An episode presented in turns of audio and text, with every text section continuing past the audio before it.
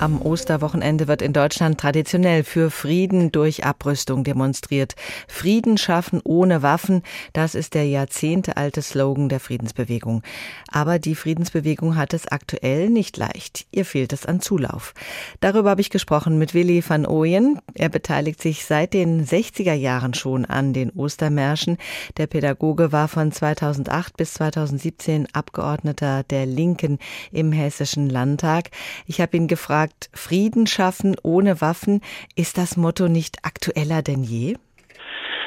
Ja, es war immer aktuell. Es hatte sicherlich äh, Nuancen, wenn ich an die 60er Jahre denke, wo die Atomfrage und die Bewaffnung, Atombewaffnung im Vordergrund stand. Aber es ist natürlich äh, heute dringender denn je, dass wir die alten äh, Positionen äh, wieder wachrufen. Es geht um eine Welt, die ohne Militär und Waffen auskommt und sie sich friedlich organisieren muss.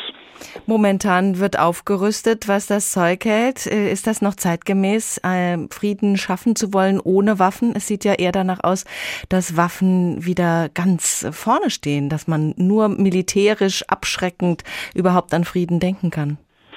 Das scheint im Moment so zu sein, denn äh, alles, was wir sozusagen an Erfolgen einer internationalen Sicherheitspolitik oder Demilitarisierung, Abrüstung, Vertragswesen, der äh, Entmilitarisierung oder auch zumindest Rüstungsbegrenzung hatten, das scheint jetzt aus der Welt geschaffen äh, zu werden.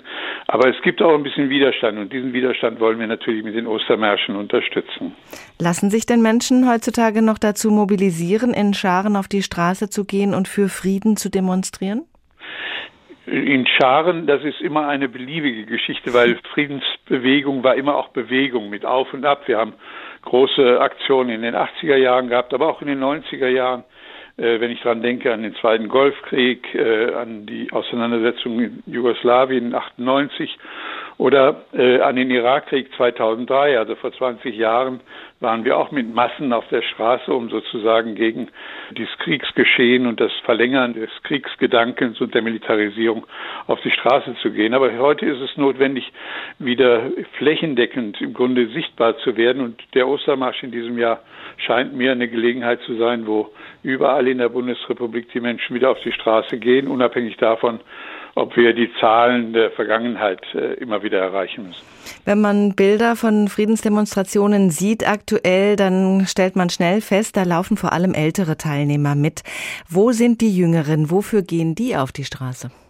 Ja, das ist mir auch aufgefallen bei der großen Demonstration am 25. Februar in Berlin, dass wir dort die unter 30-Jährigen hatten und die über 60-Jährigen. Also es fehlen uns diese 30 Jahrgänge, äh, die im Grunde genommen in einer Hoffnung der 90er Jahre, dass also der Frieden die Normalität ist und die äh, Frage der Militarisierung nicht die zentrale Rolle spielt. Ich glaube, das verkehrt sich gerade wieder und auch die jungen Leute, wir spüren das hier beim Frankfurter Ostermarsch, beteiligen sich äh, doch wieder auch an diesen politischen Auseinandersetzungen und werden mit mobilisieren. Man war sich ja jahrzehntelang einig, Aufrüstung ist der erste Schritt hin zu Krieg. Jetzt plötzlich akzeptieren auch manche Friedensaktivisten Waffenlieferungen. Wie gespalten ist denn die Friedensbewegung? An den Punkten sind wir sicherlich in einer streitigen Diskussion mit Einzelnen innerhalb der Friedensbewegung, das ist richtig. Aber ich gehe auch davon aus, dass es uns gelingen wird, äh, diese Überzeugungsarbeit zu machen, weil man wird nicht umhin kommen, irgendwie diese Eskalation des Militärischen zurückzufahren zugunsten einer Normalität. Man kann nicht glauben, dass man durch Militär die wirklichen Probleme, die wir haben, ob das in der Ökologiefrage, in der Bildungsfrage, in der sozialen Frage ist, nicht, wird man damit nicht lösen können. Deshalb glaube ich, man wird ein Umdenken unbedingt einsetzen müssen. Wie ist Ihr Wunsch für die Ostermärsche in diesem Jahr? Dass sie vielfältig und friedlich werden und dass möglichst viele Menschen für Verhandlungen, für das Beenden aller Kriege jetzt eintreten.